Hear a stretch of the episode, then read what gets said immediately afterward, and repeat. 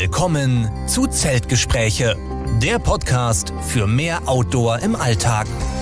Immer montags mit Sebastian Breuer und Robert Klink. Und damit herzlich willkommen zu unserer achten Folge vom Podcast Zeltgespräche. Die Woche auch wieder virtuell hier mit Sebastian. Sebastian, grüß dich. Guten Abend, hi Robert. Zuerst einmal die wichtigste Neuigkeit. Du bist krank, denn du hast Corona bekommen. Wie kam es denn dazu? Ja, das stimmt. Eigentlich hatten wir ja dieses Wochenende äh, Pläne zusammen gehabt, dass, äh, dass du nach München kommst mhm. und wir da ein bisschen das äh, Winter Wonderland, wahrscheinlich auch wieder in Österreich, äh, ein bisschen äh, auskundschaften, vielleicht auch Skilanglauf zusammen probieren. Ähm, ja, und wie ich mit Corona angefangen habe, relativ unspektakulär. Ähm, durch einen Arbeitskollegen, also noch nicht mal irgendwie bei einem Secret Rave oder irgendwas Coolem, sondern einfach nur quasi äh, durch die Arbeit so ein bisschen glücklicherweise sehr, sehr milder Verlauf. Vielleicht hört man, dass meine Stimme jetzt ein, ein bisschen anders klingt, aber das ist, mhm. glaube ich, somit das Einzige. Ich hatte an einem Tag minimale Erkältungssymptome, ähm, also dass man sich halt ein bisschen schlapp und träge gefühlt hat. Die Nase läuft ein bisschen, aber ansonsten bin ich da ganz gut davon gekommen. Ich bin ja auch geboostert, also ich habe jetzt auch nicht mit einem schweren Verlauf gerechnet. Was natürlich bisschen schade ist, ist, dass man immer noch diese volle Quarantäne natürlich machen muss. Ja. Ähm, das heißt, ich kann mich dann nächste Woche irgendwann freitesten, aber erstmal ist das keine Autoaktivitäten und äh, ja, im Zimmer bleiben. Ja, dann wünsche ich dir auf jeden Fall gute Besserung. Aber ist ja schon mal sehr gut, dass dir zumindest nicht schlecht geht. Du siehst noch nicht allzu schlecht aus, aber deiner Stimme hört man das natürlich jetzt ein bisschen an. Deswegen, wie du sagst, äh, wir wollten uns ja eigentlich in München dieses Wochenende treffen und verabreden und dann hast du noch kurzfristig einen Tag vor, ich glaube Donnerstag war das, äh, Bescheid gesagt, dass du dann einen mhm. positiven Test leider hattest. Aber das wiederholen wir auf jeden Fall. Vielleicht äh, dann auch nicht unbedingt im Schnee, sondern auch mal vielleicht, wenn es ein bisschen wärmer ist. Aber wir schauen einfach ja. mal, würde ich sagen. Ja, und ansonsten die Woche vor Donnerstag hast du wahrscheinlich auch nicht so viel äh, machen können. Oder gab es irgendwas, was dich die Woche beschäftigt hat? Ja, aktiv leider nicht so viel. Ich habe natürlich ein paar Trails angeschaut, also hier quasi ein Trail für ein Wochenende rauszusuchen in der Gegend im Süden Deutschlands oder auch dann ein bisschen Österreich, ist sehr, sehr schwierig, weil es einfach so viele gibt. Es mhm. gibt so viele schöne Trails, äh, die man da laufen kann.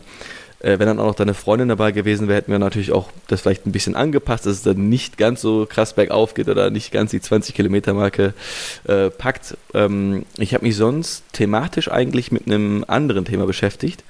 Und zwar ähm, so ein bisschen mit Vanlife, aber jetzt nicht im Vanlife im Sinne von nur rumreisen, sondern tatsächlich äh, länger, vielleicht auch so über, über ein Jahr in, in einem Fahrzeug wohnen. Mhm. Ja, das muss natürlich dann bestimmte Kriterien erfüllen, aber auch dann von da zu arbeiten. Ja, und ähm, da kann man dann eben durch ganz Deutschland theoretisch fahren, auch, denke ich mal, durch, durch Europa. Und da habe ich mir dann verschiedene Fahrzeuge angeschaut. Ähm, die habe ich dir auch dann mal gezeigt. Also meistens ja diese teilintegrierten ähm, unter sieben Meter Länge, die dann aber quasi so drei verschiedene Ebenen oder nicht Ebenen, aber ja, eine, eine Sphäre in einem Fahrzeug mhm. aufweisen. Du hast quasi so ein Essbereich, eine Küche und ein Bad und das Bett kann man dann eben vom Dachhimmel quasi runterlassen. Und das finde ich auch ganz interessant und ich denke, damit würde das auch relativ gut funktionieren. Und dann könnte man zum Beispiel sagen, man arbeitet eine Woche von einem Campingplatz im, im Harz vielleicht oder dann eine Woche von Portugal. Ich denke, man hat man eine, eine sehr, sehr große Freiheit und das würde ich schon gerne mal austesten. Also mit dem Gedanken spiele ich gerade so und informiere mich da, äh, was es da für Möglichkeiten gibt und ja, worauf man da achten muss. Das ist natürlich sehr, sehr praktisch, wenn du auch die Möglichkeit dann hast, komplett immer mobil zu arbeiten oder zumindest über eine Zeit. Und da haben wir sicherlich in Deutschland eine Menge schöner Punkte, wo man sich dann hinstellen kann äh, und von da dann mhm. quasi arbeiten kann, mal eine Woche leben kann. Und da haben wir auch schon mal drüber gesprochen in unserer dritten Folge, glaube ich, wo wir auch so ein bisschen über fahrzeugbasiertes Camping gesprochen haben. Ja. Dass das natürlich dann, gerade wenn man sich für ein Wohnmobil entscheidet, was dann wie du schon sagst, so ein bisschen mehr Apartment-like vielleicht ist, dass man da wesentlich mhm. weniger Steine in den Weg gelegt bekommt von Deutschland, als wenn man sich dann für erstmal was Festes entscheiden würde, irgendwie eine Hütte im Wald ja. oder einem Tiny House, ne, was natürlich auch auf Rädern ist, aber deutlich stärker reguliert ist in Deutschland. Deswegen hört sich nach einer sehr spannenden Lösung auf jeden Fall an. Ja, genau. Ich habe ja, wie du weißt, erst mit einem Tiny House geliebäugelt. Ähm, aber wenn man sich dann einmal näher mit beschäftigt, das, wie du das gesagt hast, da sind dann schon sehr viele Hürden, die man daneben muss, sehr viele Ungereimtheiten und auch äh, kostentechnisch gerade auch was jetzt den Wiederverkaufswert von Tiny Häusern angeht, sehr, sehr ungewiss. Und dann ist wirklich, wenn man so den mobilen Lebensstil mal testen oder erleben möchte, ist, glaube ich, wie gesagt, die Version mit einem ja, okay, großen Wohnmobil, teilintegrierte Version mit so einem Hubbett, glaube ich, die optimale Lösung. Also das Beste quasi aus allen Welten so ein bisschen. Ja, gerade wenn du dich dann für ein Fahrzeug entscheidest, was auch noch vielleicht alltagstauglich mehr oder weniger sein soll, mhm. dass du damit auch mal gegebenenfalls einkaufen kannst. Dann kannst du mit sieben Meter wahrscheinlich nicht auf dem Supermarktparkplatz stehen, aber zumindest in die Straße reinfahren. Und da ist natürlich ja. jeder Quadratmeter, wenn man da wirklich mal ein Jahr drin leben möchte, Gold wert. Wenn man dann das Bett hochfährt und wie du schon sagst, hat man da echt einen Platzgewinn. Also die Mobile, mir gezeigt hast, sahen extrem spannend aus. Was kannte ich vorher auch gar nicht. Also, dass man wirklich bis ins Heck, bis zum normalen ähm, Kofferraumplatz oder wie man das auch immer nennt, äh, da so einen richtigen ja. Wohnabstellbereich noch hat. Ja, ich war da auch selber sehr erstaunt. Da hat sich doch einiges getan in der, in der Branche. Ähm, also ich hatte ja auch immer Wohnmobile dann wirklich als eher ja, altbackene Mobile äh, im Kopf. Aber wenn man sich jetzt damit mal ein bisschen beschäftigt hat, äh, das sind sehr innovative Grundrisse, würde ich sagen, die echt clevere Lösungen bieten. Und auch das Innendesign ist jetzt mittlerweile sehr, sehr, ja, on vogue, sag ich mal. Also da, da kann man sich echt vorstellen, ähm, drin zu leben. Man hat auch genug Platz, um sein Hiking-Gear mitzunehmen, vielleicht auch ein Fahrrad, ein Stand-Up-Pedalboard, ein Surfbrett. Da passt eben alles rein. Und ich denke, dass man so einen sehr aktiven oder sehr, sehr aktiven Lebensstil äh, dadurch leben kann. Man muss natürlich sich dann überlegen, was machen wir mit dem Internet, hat man überall dann noch Empfang, aber ich denke, für alle Sachen gibt es irgendwo eine Lösung. Ja, und, und wie stellst du das vor? Also würdest du da wirklich auf Plätzen stehen, die jetzt eine Infrastruktur haben, also zum Beispiel auf Campingplätzen, Stellplätzen, oder würdest du auch viel dann versuchen, autark zu stehen? Ja, das wird sich wahrscheinlich dann mit der Zeit zeigen. Äh, in meiner Vorstellung, die vielleicht ein bisschen romantisiert ist, ist das so halb-halb. Das heißt, ich werde natürlich auch genug Solarzellen auf dem Dach haben, ein gutes äh, Battery System, Energiemanagement drin, damit ich auch vielleicht mal ein, zwei Tage autark stehen kann und trotzdem Laptop und andere Geräte dann am Strom haben kann, laden kann, dass ich auch Strom für vielleicht äh, das LTE oder 5G-Modem dann, dann habe. Äh, da muss man natürlich auch gucken, dass man äh, genug Wasser, genug Essen dabei hat, aber ich denke, das sollte dann da alles ähm, kein Problem sein. Ja, da gibt es sicher eine Menge Sachen, die man so beim Freistehen oder Wildcampen dann beachten muss. Und da wollen wir auch heute mit euch nochmal intensiver drüber sprechen, nämlich über das generelle Thema Wildcamping mit dem Fahrzeug, wie wir es gerade schon angeteasert haben, aber auch natürlich mit dem Zelt. Denn bei beiden Sachen mhm. ist die Rechtslage in den meisten Ländern in Europa unterschiedlich. Ähm, manchmal zum Vorteil des anderen, manchmal zum Nachteil. Und die Unterschiede, die wollen wir ein bisschen besprechen heute und wie man sich da am besten so verhält. Genau, aber bevor wir jetzt äh, in das Thema noch tiefer eintauchen und diese Unterschiede eben äh, quasi auserarbeiten, würde mich auch noch interessieren, was, was du die, die Woche so gemacht hast. Ja, in der Woche würde ich sagen, habe ich jetzt keine größeren oder kleineren Mikroabenteuer ähm, unternommen, bis auf meine täglichen Wanderungen. Das Wetter war ja auch nicht so super. Am mhm. Wochenende ähm, wollte ich dann eigentlich eine längere Wanderung machen von 20 Kilometer am Samstagmorgen in der Hart. Also es ist bei, bei Mal oben so ein größeres ja. Waldgebiet, wunderschön. Ich war noch nie selber darin wandern. Ähm, ich weiß, du warst schon mal da, hast mir auch schon mal davon erzählt. Da steht ja auch dieser große mhm. äh, ja, Feuerwehrturm oder wie man den nennen kann. Also ne, ja. wo man eben die, das ganze Gebiet überblicken kann. Und da gibt es auch äh, wirklich schön markierten Trail. Ich weiß gerade nicht mehr, wie der heißt, aber der ist auch relativ lang. Also man könnte sich auch vielleicht vorstellen, dort eine Tracking-Tour zu machen, müsste allerdings dann auch dort wild campen. Da gibt es natürlich keine Infrastruktur und ich weiß noch nicht, ob das ein Naturschutzgebiet ist. Ähm, naja, auf jeden Fall bin ich dann aber aufgrund des Wetters doch nicht äh, dorthin gefahren. Es war Samstagmorgen um 8 und der Wetterbericht hat dann echt was Schlechtes angesagt. Und dann ähm, habe ich in Essen eine kleine Wanderung unternommen und wollte die letzten Wege, die mir hier noch unbekannt waren, mal wirklich durchgehen. Ich habe also auf die Karte geguckt und wirklich geguckt äh, auf OpenStreetMap, wo wirklich jeder kleine Trail eingezeichnet ist, welchen mhm. bin ich noch gar nicht gelaufen. Egal wie klein der vielleicht ist oder unbedeutend. Und die habe ich dann einfach mal nicht auf einer konkreten Route, aber so mit einem generellen Zielvorhaben so ein bisschen abgewandert. Und ich habe dabei wirklich spektakuläre Sachen gefunden. Also gerade diese Klippe, die wir in Essen am Baldener See haben, die Korte-Klippe. Für alle, die aus Essen kommen, die, die kennen diese Aussicht natürlich, aber die Klippe ist relativ hoch und steil und am Hang der Klippe gibt es verschiedene kleine Trails, die da so lang führen. Viele auch ursprünglich wahrscheinlich eher für Mountainbikes mal angelegt worden. Aber wenn man die mal entlang wandert, dann findet man da wirklich spektakuläre Felsformationen, die dann eher an Sachen ähm, wie im Teutoburger Wald erinnern. Also mich haben die zumindest daran erinnert. Und ganz abgelegene Orte wirklich, wo man echt keine anderen Wanderer trifft. Ich meine, jetzt im Januar ist es immer sowieso ein bisschen leerer, weil die wenigsten bei der Kälte so wirklich rausgehen, gerade wenn es leicht so nieselt und, und relativ früh ist. Aber da habe ich ja. wirklich jetzt Wege gefunden, wo ich mir auch vorstellen kann, dass da im Sommer nicht viel los ist. Und teilweise war es echt abenteuerlich. Ähm, musste da durch Brombeersträucher gehen und äh, habe mich da auch gut ein bisschen stechen lassen von den Pflanzen. Aber durch die ganzen Wege, die ich dann abgelaufen bin, kam ich auf die Idee, nochmal so eine kleine Route da zu bilden und habe das jetzt mal so den Abenteuerweg Essen genannt. Einmal eine kleine Route, die nur fünf oder sechs Kilometer geht. Wäre dann vielleicht die Mikroabenteuerroute.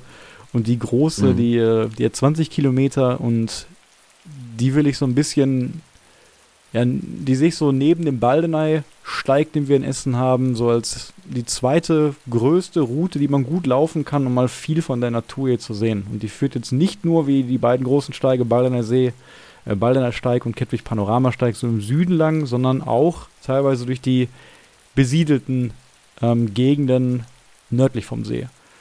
Und weil ich ja auch aus der Ecke komme, sind mir da die ganzen Straßen alles bekannt und da habe ich jetzt über mhm. die ganzen Jahre mal verschiedene Pfade mir angeguckt und die jetzt alle in einer Route zusammengeführt. Ich kann euch die gern mal verlinken, wenn ihr mal irgendwie in Essen wandern wollt oder vielleicht sogar von hier kommt, dann kann ich euch das nur empfehlen, mal diese Tagestour zu machen. Ich bin die selber jetzt noch nicht, so wie ich die jetzt geplant habe, in eins durchgelaufen, werde das wahrscheinlich nächstes Wochenende auch mal machen.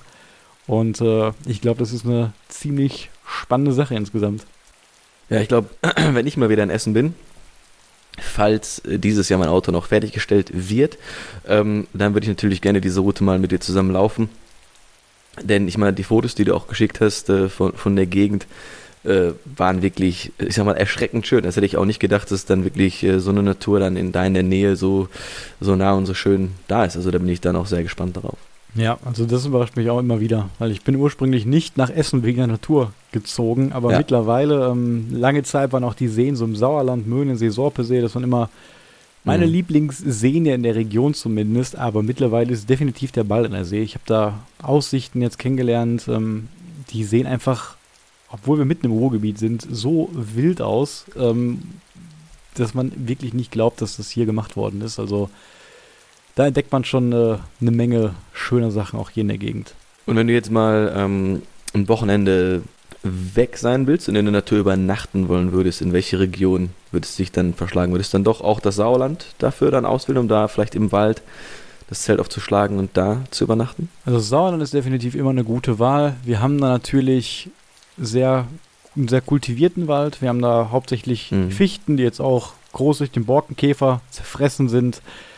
Da kann man auf jeden Fall auch gut campen, aber es gibt meiner Meinung nach auch spannendere Gegend, Gegenden, wie zum Beispiel das Siebengebirge. Da habe ich mich jetzt so ein bisschen mhm. drin verliebt, als ich da auf den ersten Etappen auf dem Rheinsteig draufgelaufen bin.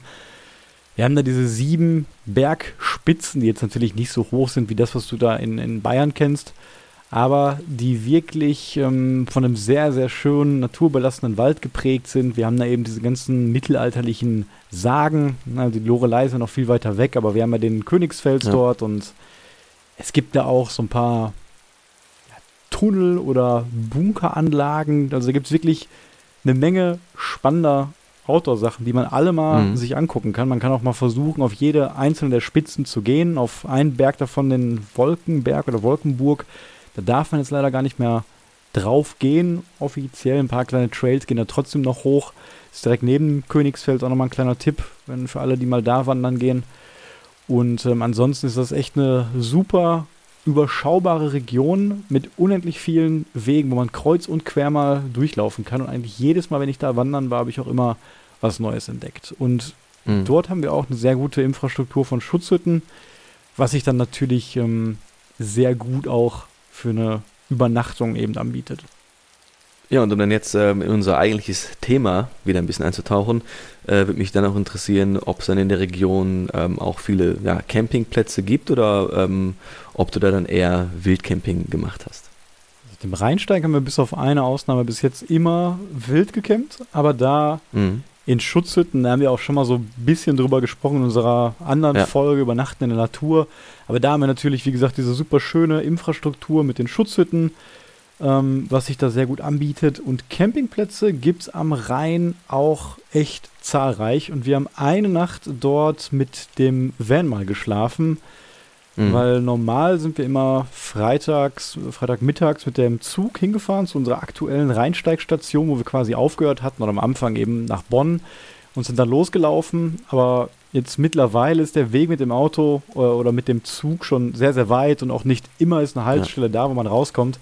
Deswegen sind wir dort einmal mit meinem Van hingefahren und quasi mit einem Taxi nochmal äh, 20 Kilometer zurück und von da dann losgelaufen über den Rheinsteig, dahin, wo der Van äh, stand. Und da war ein sehr, sehr schöner Campingplatz, wo wir einen Stellplatz direkt am Wasser bekommen haben. Das war jetzt auch im November, also das war relativ leer auch da, sehr ruhig.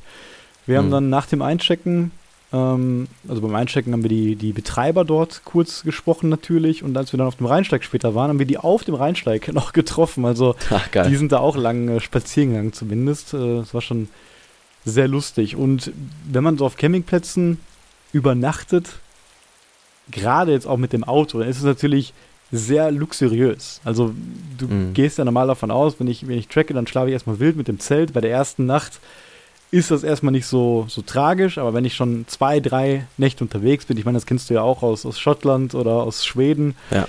dann hat man auch schon mal Bock auf eine Dusche, gerade wenn es irgendwie sehr warm ist. Und wenn ich mich dann entschließe, auf einem Campingplatz zu schlafen, habe ich natürlich erstmal den größten Vorteil, dass ich da die Hygieneinfrastruktur habe. Ich habe eine Toilette, auf die mhm. ich gehen kann. Ich habe einen Waschraum, ich habe eine Dusche, die auch, wenn es kalt ist, noch beheizt sind. Das ist natürlich gerade, wenn man so drei Tage nur wild gecampt hat, purer Luxus. Und wenn ich dann da noch mit dem Auto jetzt war, dann hatte ich dann auch noch den Luxus, dass ich mich dann der Kälte noch entziehen kann, so ein bisschen, und im Wind und dann auch ja. noch schön in dem warmen Auto äh, schlafen kann. Wir hatten da jetzt keine, keine Standheizung an, aber es ist natürlich, auch wenn du mit dem Schlafsack im Auto liegst, immer noch wärmer als, äh, als, auf dem, äh, als auf dem Zelt. Ja, ich entsinne mich, äh, du hast ja Schottland gesagt, West Highland Way. Ich weiß nicht mehr genau, welcher Tag es war, korrigiere mich da gerne. Ich glaube, es war Tag 3. Ähm, sagen wir, es war Tag 3, ähm, als wir komplett nass äh, und mit verschrumpelten Füßen und komplett durchnässt dann ähm, an diesem Campground angekommen sind, wo auch ein, ein, kleiner Pub war. Und das war für mich wie das Four Seasons auf den Malediven. Also du hattest dann, wie du schon gesagt hast, diese warme Dusche, du konntest dich auch dann in das Restaurant setzen. Ähm, also für mich war das eine sehr, sehr gute Sache, dass wir da mal auf einem schönen Campingplatz waren.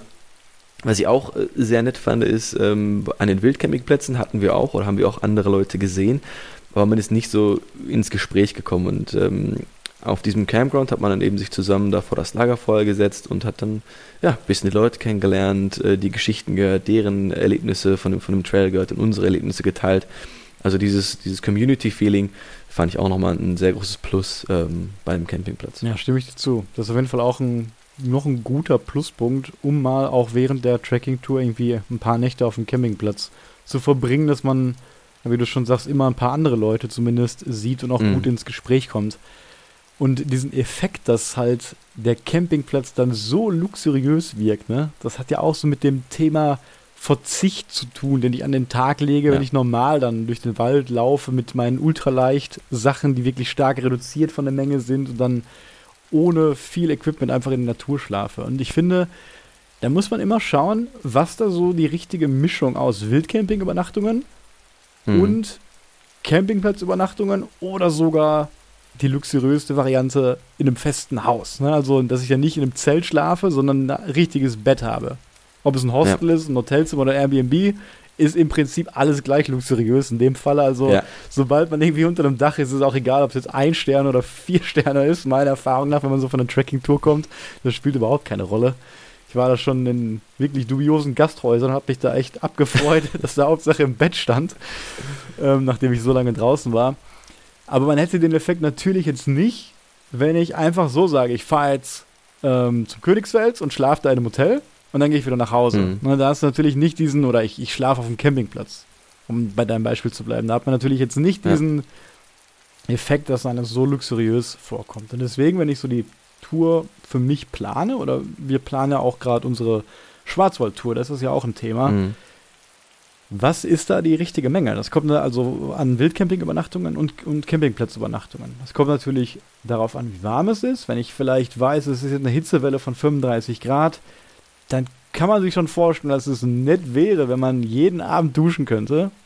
Oder ja. jeden zweiten Abend. Also ich glaube hm. nicht, dass ich super gerne jetzt sehr, sehr lange ohne eine Dusche im Sommer laufen möchte. Natürlich kann man das machen, wenn man wenn man denkt, dass sein eigenes Naturerlebnis dadurch jetzt betrübt wird, wenn man vielleicht ein oder zweimal in der Woche wo sein Zelt aufschlägt, wo es auch eine Dusche gibt, na, dann verstehe ich das. Mhm. Vielleicht will man wirklich dieses ganz Authentische haben, dann, wenn man die Möglichkeit hat, in den See zu springen, sich da zu waschen, ja. ne, das liebe ich auch über alles, alles wunderbar. Aber ich persönlich habe dann auch ähm, nichts dagegen und erfreue mich sogar an diesem Aspekt, den du genannt hast, ne, dass einem dann diese kleinen Sachen dann so bedeutender, luxuriöser vorkommen, dass ich das immer in Erwägung ziehe, dass man zum Beispiel jede dritte Nacht irgendwo schläft, ähm, wo man irgendwie erstmal nicht den Stress hat, sich eine gute Schlafstelle im Wald suchen zu müssen, sondern eine Zeltwiese hat und dann die Möglichkeit hat, auf jeden Fall eine Dusche zu nehmen, vernünftig auf Toilette mhm. gehen zu können. Und vielleicht auch, es gibt ja auch oft solche Küchen, ne, dass wenn, wenn dann schlechtes Wetter ist oder kalt ist, dass man sich da zumindest mal ja. in Ruhe im Trocknen hinsetzen kann, während vielleicht auch seine Socken und Schuhe trocknen. Und das, äh, das finde ich dann schon find okay alle drei Tage, oder wie siehst du das? Nee, das, das sehe ich genauso. Ich denke, dass du den ähm, da den richtigen Punkt gefunden, dass man die richtige Balance einfach für sich selber äh, finden muss. Ich kann natürlich nur von meinen eigenen Erfahrungen da sprechen und in Schweden war das für mich auch mental eigentlich ganz gut. Da haben wir auch den Zero Day ähm, gemacht und dann eben in einer Unterkunft übernachtet. Das war jetzt auch nichts Luxuriöses, aber es war auf jeden Fall für mich, dass ich wusste, nach diesen äh, drei, vier Tagen, ich sag mal, Strapazen mit diesen starken Winden, kaltes Wetter, nass, ähm, dass ich wusste, okay, ich habe dann eine kurze Pause, ich kann mich regenerieren und dann geht das Abenteuer weiter. Also die, so einen kleinen Break da drin zu haben, fand ich einfach auch für das, für das Mentale ganz gut. Also ich weiß, okay, ich muss jetzt nicht zehn Tage komplett durchperformen, sondern ich kann auch mich mal ähm, und einen Tag entspannen. Und auch die anderen Hütten, an denen wir teilweise vorbeigekommen sind, äh, die waren ja noch rudimentärer als äh, die Plätze, sag ich mal, ähm, im West Highland Way. Also wir hatten ja kein fließend Wasser, ähm, sondern man hat geduscht, einmal über den Kopf. Ja? Und äh, das war aber auch schon schön. Und wie du auch gesagt hast, die, weil man einfach eine überdachte Küche hat, wo man dann einfach stehen kann, man kann ein bisschen kochen. Mhm. Ne? Das ist auch schon, das erleichtert das ab und zu mal, mal ganz schön. Also da würde ich auch einfach zustimmen, ähm, dass man einfach die Balance für einen selber finden muss. Ja. Und ich finde, manchmal ergibt sich diese Balance auch so ein bisschen von selbst, weil wenn man diese Infrastruktur jetzt hat auf dem West Highland Way, da waren es ja wirklich solche Campgrounds, wo der Weg mhm. auch durchführt.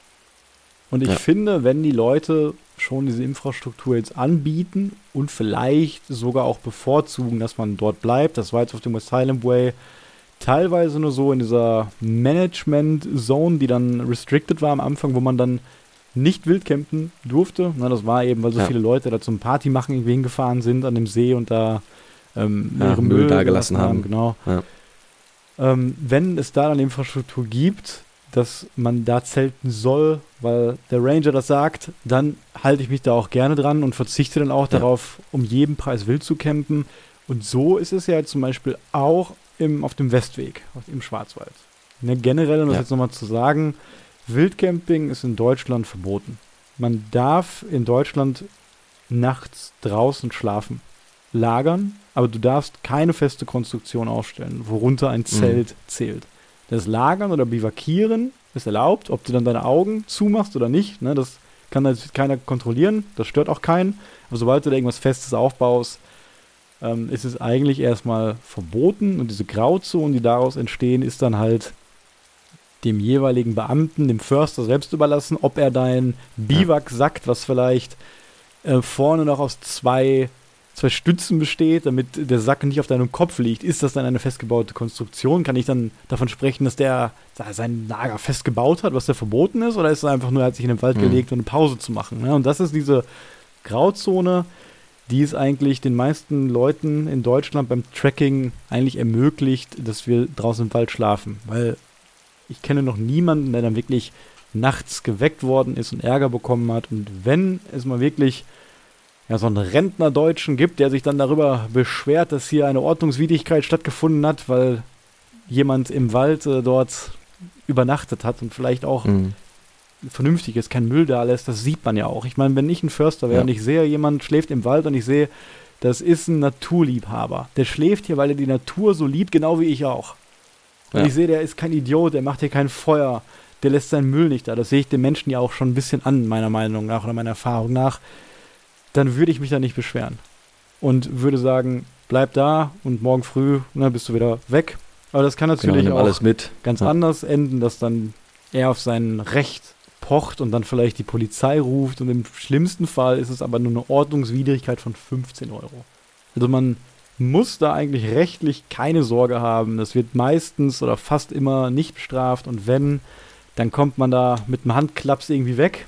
Also daran liegt es nicht, mhm. aber es sollte natürlich ja moralisch schon eine kleine Rolle spielen, dass ich mich wirklich daran halte, nirgendwo zu schlafen, wo ich akut die Natur gefährde oder die Tiere, die in der Natur sind. Also Naturschutzgebiete haben meistens auch immer eine Daseinsberechtigung, dass man sich entschlossen hat, das ist jetzt eine Wildruhezone und da möchte ich auch ungern mit meinem Zelt dann übernachten. Im Notfall, ja. wenn man das unbedingt machen muss, das kann mal passieren, dann verhalte ich mich da auch dementsprechend. Ne? Stapf da nicht äh, durch die ganze Vegetation, bleib näher am Weg dran, ähm, geh vielleicht nicht so weit rein und versuch da so wenig Lautstärke auch äh, zu machen, wie es geht. Und, und, du kennst ja wahrscheinlich noch ganz viele andere Praktiken beim, beim Leave No Trace. Ja, ich ähm, würde da auch wieder zustimmen. Also wir wollen natürlich immer so weit wie es geht weg von den Menschen, von der Zivilisation unser Outdoor-Abenteuer haben. Aber das darf natürlich nicht auf Kosten der Natur sein. Ne? Wir wollen natürlich auch, dass äh, nachfolgende Generationen auch noch die Natur so erleben können wie wir. Das heißt, ja, natürlich nicht in Naturschutzzonen reingehen, ob du jetzt gehst oder ob du jetzt mit deinem Van irgendwo hinfährst und noch den secludedsten, den entferntesten Spot finden möchtest. Es geht ja nicht darum, dass wir jetzt einfach dann durch den Wald brettern und ähm, Sachen kaputt machen, sondern wir wollen in Ruhe die Natur genießen. Und da ist uns ja, uns beiden ja auch Leave No Trace ganz wichtig. Also wir haben auch dann, wenn wir jetzt mit den Fahrzeugen unterwegs sind, ähm, Spülmittel dabei, die biologisch abbaubar sind. Wir nehmen den ganzen Müll immer mit. Ähm, und solche Sachen muss man einfach dabei beachten natürlich, weil wir einfach der Natur da nicht schaden wollen, sondern wir lieben ja die Natur und wollen natürlich in dem Sinne auch die Natur schützen. Und auch wenn wir irgendwas mal sehen, nehmen wir dann auch den Müll selber noch mit. Oder wir können dann auch Leute auch gerne mal äh, verbessern, wenn, wenn wir sehen, dass sich jemand da äh, falsch verhält.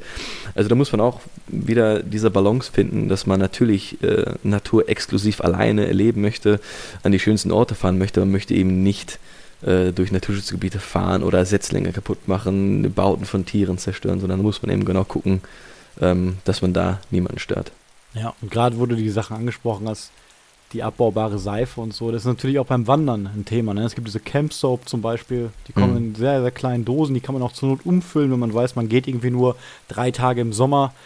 Äh, dann macht man da sich einen Spritzer in die Hände und kann damit eigentlich schon sehr gut sich waschen oder gegebenenfalls auch duschen. Ja. Und das ist völlig unbedenklich. Das kann in die Erde dann ziehen, da passiert nichts mit dem Grundwasser und ganz anders sieht dann natürlich aus, wenn ich einfach mein normales Shampoo mitnehme. Das ist eine Katastrophe, wenn ich manchmal Leute auf Stellplätzen sehe, die dann mit ihrer Outdoor-Dusche im Sommer dort mit dem normalen Shampoo einfach duschen, dass alles in die ja. Erde sickert und dann richtig schaumig wird. Also das ist wirklich das allerletzte, sollte man auf keinen Fall machen. Und ähm, worauf ich gerade hinaus wollte mit dem Punkt, dass man dann selber darauf achten sollte, dass man sich da an gewisse Regeln hält, die man vielleicht sich selber auferlegt, ne, dass man dann zum Beispiel nicht in Naturschutzgebiete geht. Ähm, mhm deswegen finde ich, sollte man dann auch, jetzt im Beispiel von dem Schwarzwald, wenn wir sehen, die Leute bieten da schon diese Trekkingplätze extra an, ja. dann sollte man die auch nutzen. Auch wenn man vielleicht jetzt lieber nicht auf einem Holzbrett schlafen wollen würde und lieber ganz in dem Laub in dem Wald schlafen würde, dann mhm. sollte man meiner Meinung nach immer auf diesen letzten Aspekt so ein bisschen verzichten, ein bisschen zurückstecken. Dafür hat man aber kann man ruhig schlafen. Man weiß, man hat sich da an die Regeln gehalten und die Regeln sind dazu da, nicht weil er irgendwer dran verdienen will, sondern um die Natur zu schützen.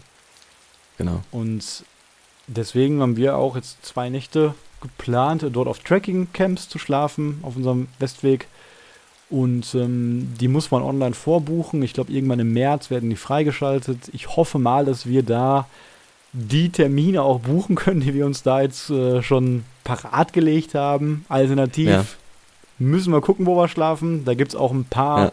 Campingplätze vereinzelt. Ich glaube, unten am Titisee werden wir auch mal auf einem Campingplatz schlafen, weil es sich einfach anbietet, weil der Trailer quasi an dem See auskommt. Und warum dann nicht diesen Zeltplatz am See direkt nutzen? Mhm. Und ja, auf der Hälfte hatten wir ja geplant, auch ein Zero Day zu machen.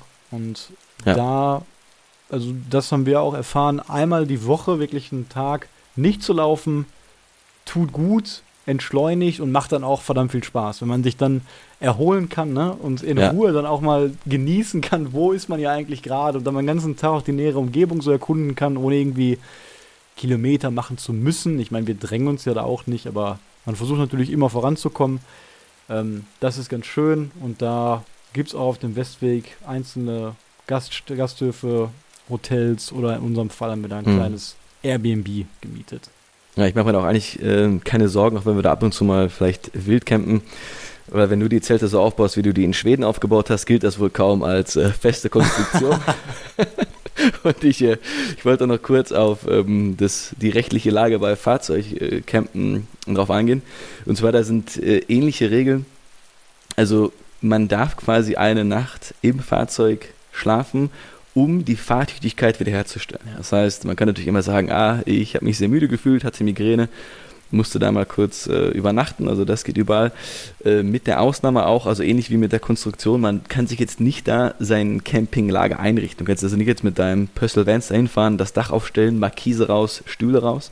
Äh, das kann man nicht, aber man kann schon einen Ort finden und dann da eine Nacht äh, legal übernachten. Ja, ja. Das ist schon möglich. Und ja, das, das stimmt. Also, wie du sagst, man braucht ja nicht unbedingt da die vier Campingstühle und die Markise rausfahren, um seine Fahrtüchtigkeit ja. wiederherzustellen. Und ja. das kann man auch wirklich an jeder Straße machen und quasi auf jedem Parkplatz, wo man mit dem Pkw auch stehen kann, solange da kein explizites Schild steht, Wohnmobile verboten.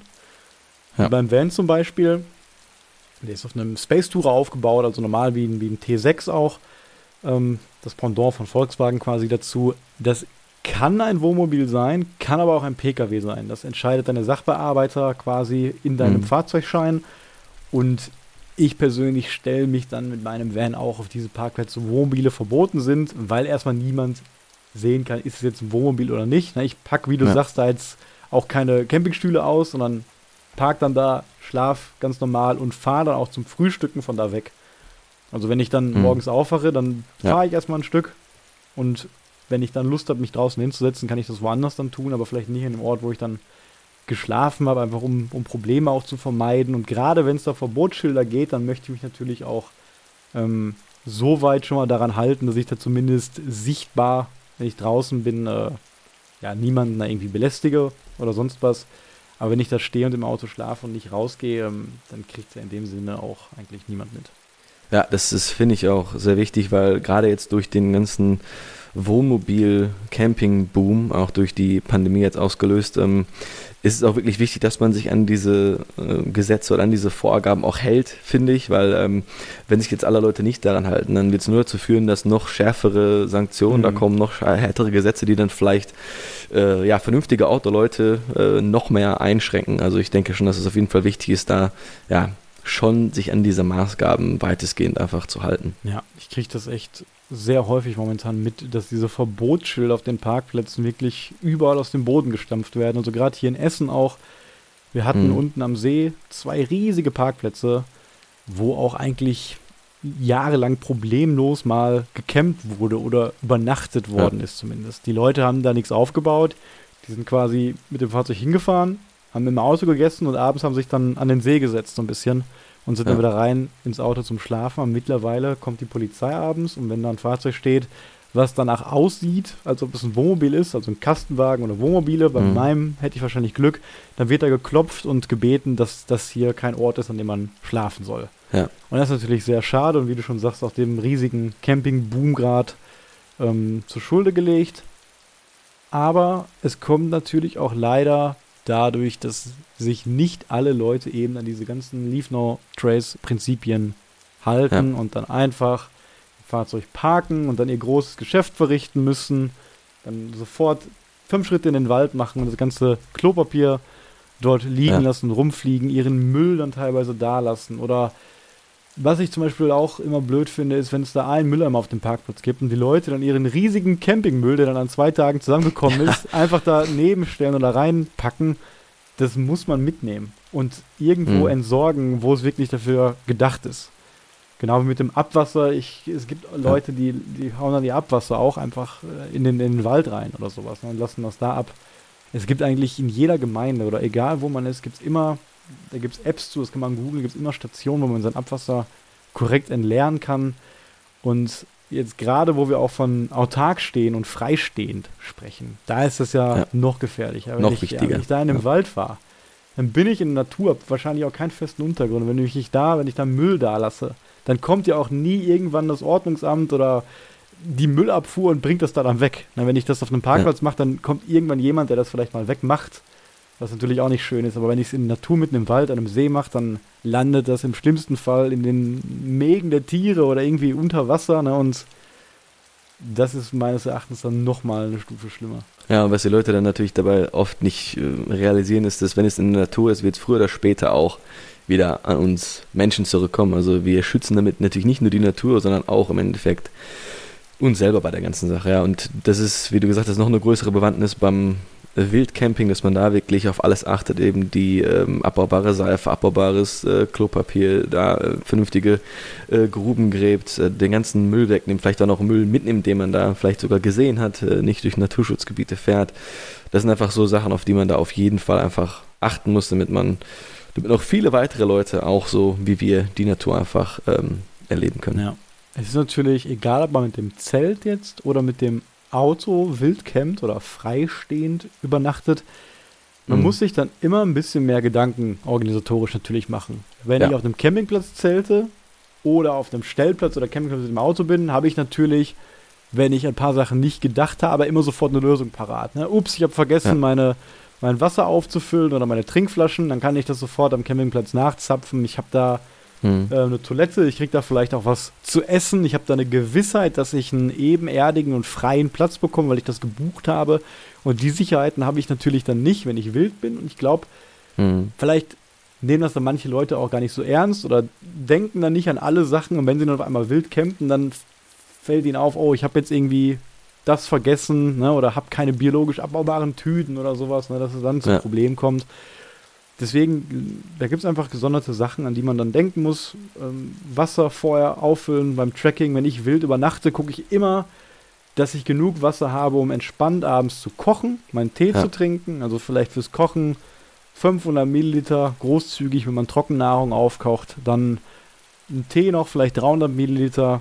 Wenn ich nachts Durst habe, vielleicht auch nochmal 300 bis 500 Milliliter und luxuriös ist es dann auch noch, wenn ich am nächsten Tag noch meinen Kaffee machen kann und dann vielleicht noch ja. ein bisschen Restwasser habe, was mir auf jeden Fall ausreicht, bis ich die nächste Wasserquelle gefunden habe. Also mit 1,5 mhm. bis 2 Liter Wasser schaue ich eigentlich schon immer, dass ich in die Nacht gehe.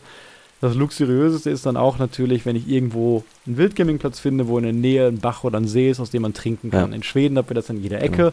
In Deutschland gibt es das auch. Wirklich, es gibt Bäche, die jetzt nicht aus Städten kommen oder durch Städte fließen, sondern wirklich noch aus höher gelegenen äh, Gebirgen oder sonst was. Ich meine, in den Alpen ist es ja auch ganz easy, da mhm. eigentlich Quellen zu finden, aus denen man gut trinken kann. Und wenn ich da in der Nähe bin, dann kann ich ja richtig verschwenderisch sein, kann mir auch ordentlich den Mund nochmal ausspülen beim Zähneputzen, aber wenn ich da keine ja. feste Wasserquelle habe, muss ich natürlich aufpassen. Und so ist es beim Van live ja quasi auch, wenn ich da stehe, fülle ich mhm. meine Kanister auf. Ich habe zum Beispiel zweimal zwölf Liter Frischwasser an Bord, die mache ich dann auch voll. Ich kann dann zur Not einen Kanister auch zum Duschen verwenden, habe ja auch eine Außendusche, da komme ich dann mit 12 mhm. Liter kann ich dann einmal sehr gut duschen auf jeden Fall. Und der andere Kanister reicht dann zum Händewaschen, Spülen wahrscheinlich auch noch mit der abbaubaren Seife natürlich. Und ich habe ja. zum Beispiel auch Mülltüten, die sich dann von selbst auch zersetzen. Ich würde die trotzdem nicht in die Natur werfen, aber theoretisch könnte man ein Loch graben, die da reinpacken, zumachen, die würden sich dann mhm. ohne Probleme eben zersetzen. Und dann essenstechnisch denke ich mal, dass du einfach äh, Snacks oder kalorienhaltige Snacks dabei für jegliche Aktivitäten, dann ein schönes Abendessen und dann wahrscheinlich zum Frühstück äh, ein bisschen Porridge. Und wenn man natürlich dann äh, nicht an einem Campingplatz ist, dann müssen wir natürlich auch schauen, dass wir die Stromversorgung dann gecovert haben. Also ja. um vielleicht Kopflampen, Uhren, Handys aufzuladen, dass man dafür dann ähm, Powerbanks dabei hat. Und ähm, wenn man jetzt eben mit dem Fahrzeug unterwegs ist, ähm, je nachdem, wie weit man da wirklich in der Natur unterwegs ist oder wie, wie remote man ist, könnte man sich überlegen, ob man so ein Starter-Kit mitnimmt. Das heißt, falls die Batterie doch leer geht, also bei deinem, du hast ja zwei Batterien, bei mir zum Beispiel, ich habe ja nur eine Batterie im Auto, wenn die leer geht, komme ich da nicht mehr weg habe vielleicht auch keinen Empfang. Und da könnte man überlegen, ob man sich eben so ein Starter-Kit holt, dass man die, zumindest die Batterie wieder starten kann, dass das Auto fahren kann und man wieder am nächsten Tag nach Hause fahren kann. Das habe ich sogar in meinem Auto auch im Handschuhfach liegen, also so eine extra Powerbank, die quasi dein Auto von selbst zweimal überbrücken kann, weil ich weiß gar nicht, ob man mhm. irgendwie die Aufbaubatterie, die man so im Fahrerhaus hat, um seinen Kühlschrank und sowas zu betreiben, ähm, ob man die verwenden könnte, um seine normale Starterbatterie anzumachen. Keine Ahnung, wird wahrscheinlich irgendwie gehen, aber mir ist auch lieber, dass ich dann nochmal so ein eigenes Gerät dabei habe, um das irgendwie ja, selbst im Zweifel zu überbrücken. Aber ein sehr guter Punkt. Wenn du irgendwo sehr remote bist und dann gerade im Ausland, dann hast du natürlich Probleme, wenn du da ein bisschen zu viel Energie verbraucht hast und dann dein Auto nicht mehr angeht. Hm. Ja, und ähm, was ich jetzt noch als letztes besprechen wollen würde zu dem Thema Wildcamping bei Autos oder bei Zelt, das wäre noch die rechtliche Lage im Ausland. Da haben wir schon gesagt, in Deutschland ist das Wildcampen oder Wildschlafen erstmal so im Wald ohne ein Fahrzeug so eine Grauzone, je nachdem, was ich da habe. Und mit dem Auto eigentlich mhm. relativ easy. Ne, ich kann an der Straße immer legal stehen. Wir sind das große Autoland, hier ist es relativ leicht. Und das finde ich eigentlich verwunderlich. Natürlich, das eine wird so locker gesehen, das andere relativ streng. Und wenn ich jetzt in mhm. andere Länder gucke, da ist es manchmal umgekehrt. Ne, zum Beispiel in Skandinavien ist es häufig so, dass ich das Jedermannsrecht habe und dort überall schlafen darf mit dem Zelt, aber nicht immer auch mit dem Auto einfach überall stehen darf. Mhm. Oder auch in, in Ländern wie den Niederlanden. Dort darf ich nicht einfach mit dem Auto ähm, einfach so campen und übernachten, nur auf Campingplätzen. Oder Frankreich und Spanien. Das ist überall genauso, dass ich da gar nicht diese große autark und frei stehende Community habe, jedenfalls nicht, was so die ganzen urbanen Regionen angeht. Wenn ich mich da vielleicht irgendwo ein bisschen remote hinstelle auf einem Feld, äh, wo dann keiner da ist, dann ist es vielleicht nicht so ein großes Thema. Aber es ist in den Ländern tatsächlich ähm, andersrum. Ja, ich würde sogar so weit gehen und sagen, dass ich quasi diese andere Variante im Ausland besser finde, dass man sich ein bisschen anstrengen muss und vielleicht äh, eine, eine, Wanderung machen muss und dann in der Natur quasi ohne ein stinkendes Fahrzeug übernachtet und dann einfach mit seinem Zelt da quasi noch ein bisschen ja, naturnah übernachtet und nicht mit dem Fahrzeug einfach überall hinfahren kann, sondern ist das auch ein bisschen erarbeiten muss. Ja, finde ich auch. Ist natürlich eine sehr große Freiheit, die man auch so in Schweden zum Beispiel hat, dass man weiß, man darf überall hingehen mhm. und dort dann schlafen. Man kann ja auch als Person erstmal nicht so viel selbst kaputt machen. Auch wenn man jetzt vielleicht mutwillig handelt, ist natürlich das Feuer das Schlimmste, was passieren kann. Aber wenn es jetzt irgendwie Winter ja. ist, dann kann ich auch als einzelner Mensch jetzt erstmal mit meinen Füßen dann nicht so viel kaputt machen, was natürlich bei einem Fahrzeug ganz anders ist. Wenn ich irgendwo hinfahre, in einem Wald, mit einem Offroad-Fahrzeug, mache da alles platt, verliere da mein Öl vielleicht noch und habe dann eine Menge Kram und Müll, den ich so rumschleppe. Man hat ja eine ganz andere Dimension von Müll, wenn ich mit einem Auto campe, als wenn ich eine Ultralight-Tracking-Tour mache. Na, deswegen kann ich es eher verstehen, wenn es mit dem Auto strikter reguliert ist, als dem Menschen zu verbieten, quasi in, in, seinen, in seine Heimat, in seine Natur, in seinen Wald zu gehen. Das ist ja eigentlich ja. sehr, sehr strange, dass das in Deutschland wirklich so gehandhabt ist und dass Deutschland auch wirklich ja eins der, der letzten Länder, die das eben, oder eins der einzigen Länder, die das überhaupt so regelt. Ja, ein, da stimme ich doch wieder zu, aber ein Vorteil, den ich da sehe, dass man in Deutschland eben super gut diese zwei Dinge kombinieren kann. Also das haben wir auch dann vor in unserer Schwarzwaldroute beim Westweg, dass wir äh, mit deinem Fahrzeug dann ähm, nach Pforzheim fahren, dort eine Nacht verbringen und dann eben äh, von da quasi dann loslaufen. Und äh, ja. so habe ich das natürlich auch selber mit, mit dem Dachzelt immer gemacht oder deswegen mag ich auch das Dachzeltcamping so, weil du kannst natürlich dein normales Hiking-Gear mit Zelt auch in dem Fahrzeug mitnehmen das heißt, ich fahre dann äh, entweder zum, zu einem Campingplatz oder ich stehe auch frei und äh, kann dann von da lokal äh, die Region erkunden, sei es jetzt ähm, im Süden, Norden von Deutschland oder auch im europäischen Ausland und dann äh, ja, mache ich da meine Tagesetappen äh, übernachte dann vielleicht sogar in der Wildnis und komme am nächsten Tag entspannt wieder zu meinem Basecamp, quasi, das ja ein mobiles Basecamp ist. Ähm, und das sehe ich halt als diesen riesen Vorteil, dass man durch diese, diese Einfachheit vom, vom Parken und vom Übernachten mit den Fahrzeugen in Deutschland super die beiden Sachen kombinieren kann und so, so ein bisschen Best of Both Worlds quasi hier hat. Ja, da kann man ja mit diesen beiden Arten von Wildcamping-Übernachtungen wirklich sehr schnell auch so Mikroabenteuer erleben, gerade übers Wochenende. Ich fahre mit meinem Fahrzeug ja. irgendwo weit weg hin, park dann vielleicht auf einem Wanderparkplatz vor dem Wald, bei dem ich morgen Trekkingtour starten möchte, mhm. schlaf dann im Auto, habe schon die netten Naturgeräusche, gehe dann in den Wald, hike da den ganzen Tag, übernachte eine Nacht da, gehe wieder zurück zum Fahrzeug, fahre nach Hause. Also die Kombination aus ja. beiden das, wenn man das so will, klappt in Deutschland schon sehr gut, obwohl es wahrscheinlich beides so ein bisschen so eine Grauzone ist. Ob ich auf einem Wanderparkplatz jetzt ein gern gesehener Schlafgast im Auto bin, sei dahingestellt, aber meiner Meinung nach, mhm. wenn ich mich dort nur im Auto aufhalte, nicht mein Klappstuhllager dort aufstelle und mich sonst ruhig verhalte, dann störe ich da keinen. Wenn ich meinen Müll mitnehme, störe ich keinen. Und wenn ich dann bei der Trekkingtour am nächsten Tag und wenn ich wild im Wald schlafe, das gleiche mache und vielleicht nicht im Naturschutzgebiet schlafe und auch kein Feuer mache, dann ist das meiner Meinung nach auch alles okay und zu Recht eine Grauzone, ja. die eigentlich auch legal sein sollte.